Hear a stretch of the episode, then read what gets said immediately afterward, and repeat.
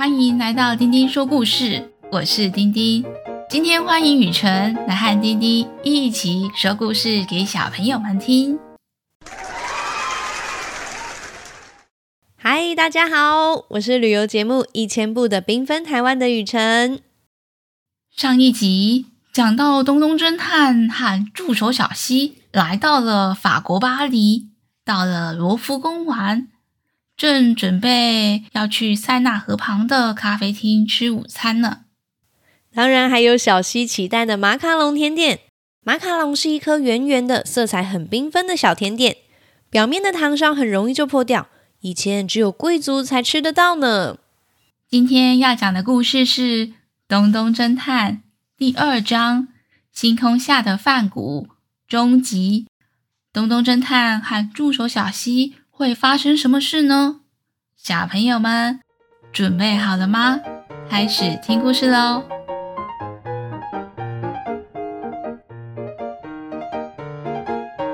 到了巴黎左岸的咖啡店，东东侦探和助手小西吃完了午餐的三明治和沙拉，小熊先生就帮大家点了小西最喜欢的甜点。一座叠成小山的马卡龙，圆圆的马卡龙，色彩很缤纷，一个叠着一个。小溪看了，眼睛发亮，说：“哇，这马卡龙山颜色好漂亮！”小溪开心地吃着马卡龙，喝着咖啡，一边问小熊先生。能不能把吃不完的马卡龙包回家啊？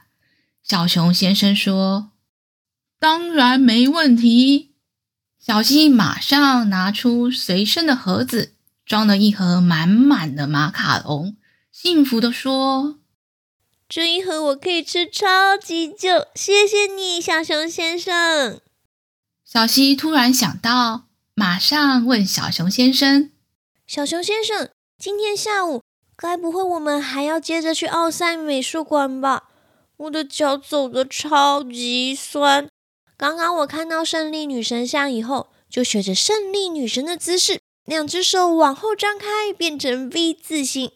所以现在手也很酸。总之，逛完罗浮宫后，我没力气了，实在走不动。东东侦探皱着眉头说。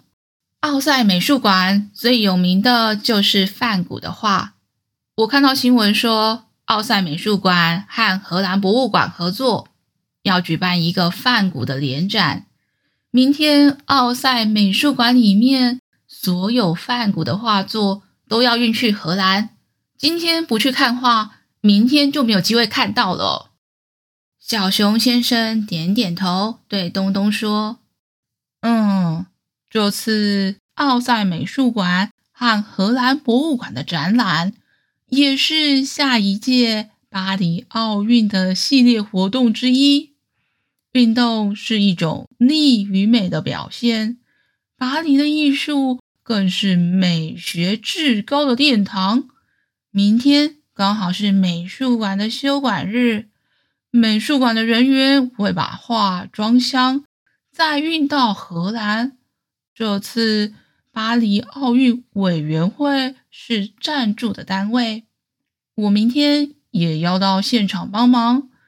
不过今天真的累了，不如这样好了，明天我就带你跟小希用工作人员的身份进去奥赛美术馆，在画作装箱前还可以一睹梵谷的画作。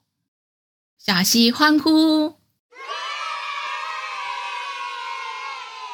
太棒了！最棒的是，明天还不用排队。在罗浮宫排队好辛苦，我们真是太幸运了。”从咖啡店离开，东东和小溪就沿着塞纳河散步回饭店休息。没想到，突然间有个走路匆忙的小猴子。撞上了东东侦探，他手上的东西也散落了一地。小猴子连忙把东东扶起来，不好意思的说：“啊，不好意思呀，我刚刚太匆忙，没有看到你。东东一起帮小猴子把地板上的东西捡了起来，看到掉落一地的是画笔和颜料。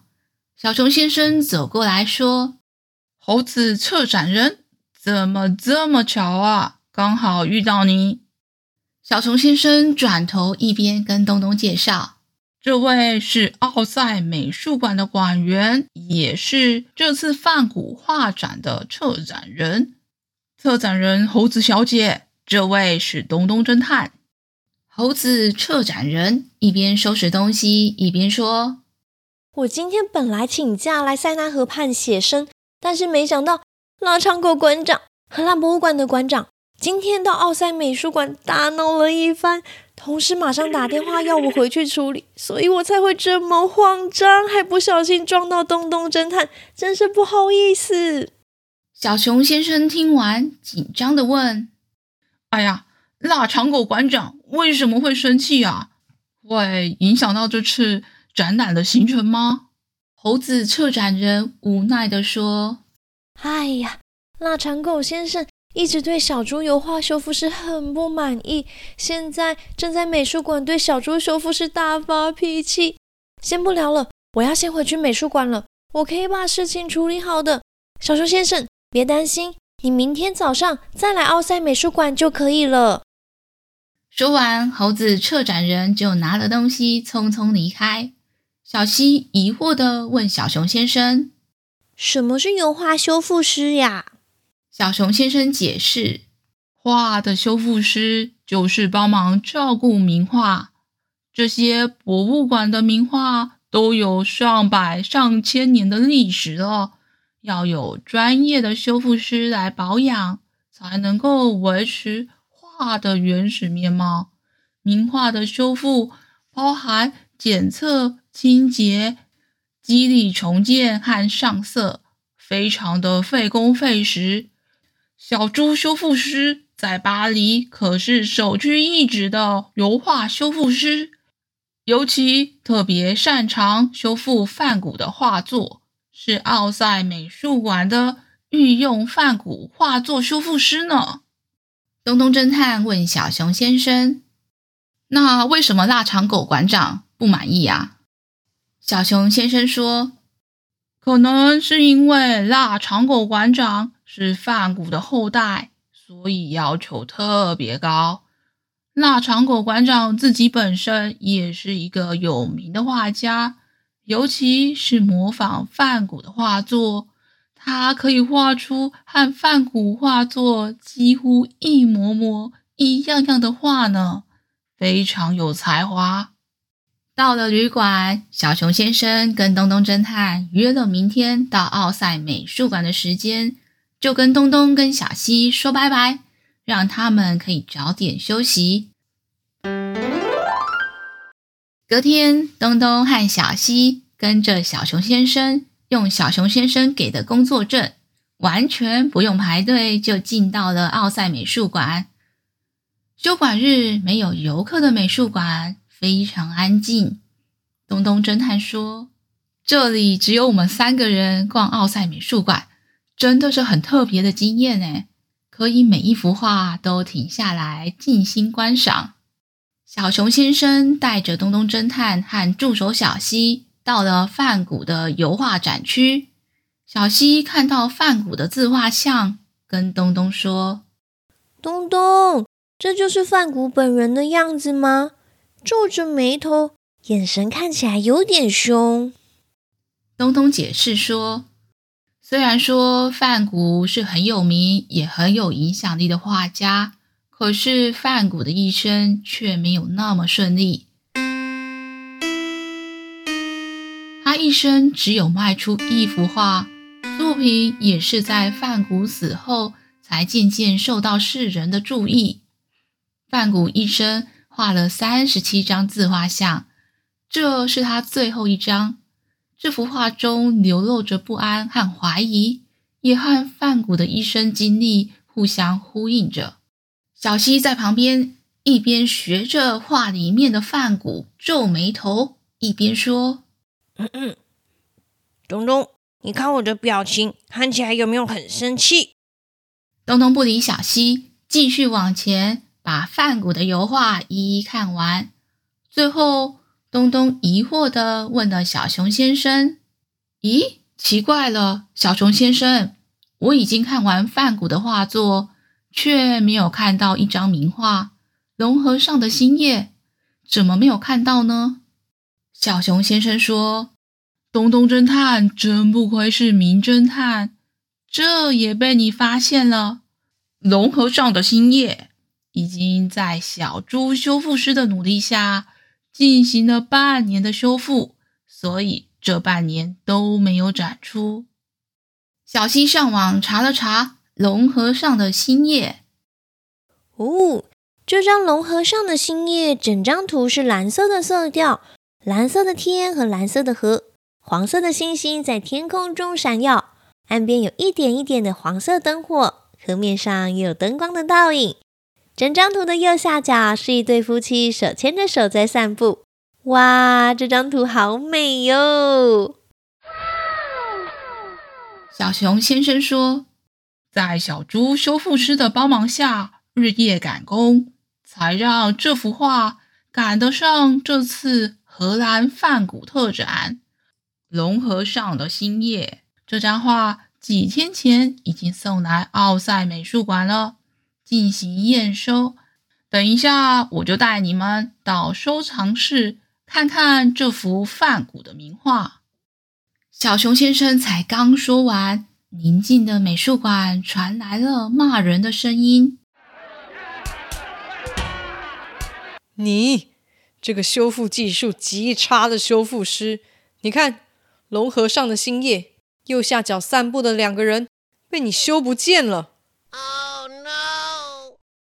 小熊先生马上带着东东和小西赶到了画作收藏室，看到收藏室里有一个大箱子摆在地上，一幅画摆在工作桌的上面，围在工作桌的旁边有三个人，分别是猴子策展人、小猪修复师。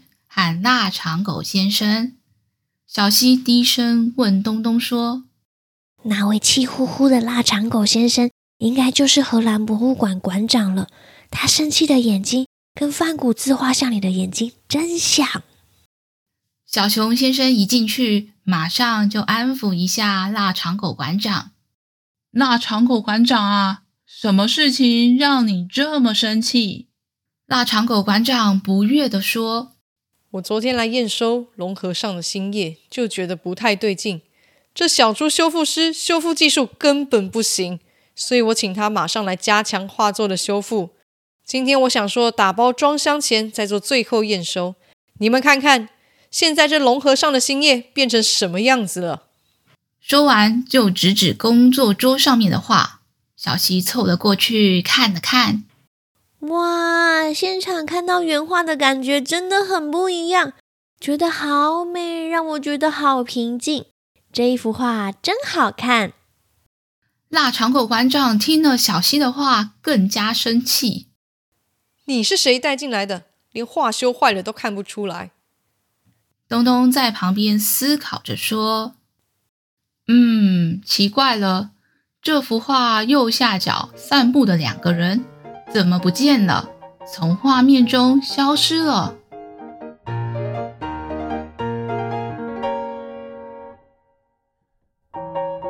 没想到画中右下角的两个人竟然不见了，从画面中消失了。在下一集，东东侦探会继续帮大家找出为什么这画里面的人竟然不见了呢？小朋友们也可以猜猜看，究竟是谁让画中的人变不见呢？今天的故事就先讲到这里，下集我也会一起来讲故事哦。喜欢今天的故事吗？下次我们再一起听故事吧。下次再一起听故事喽。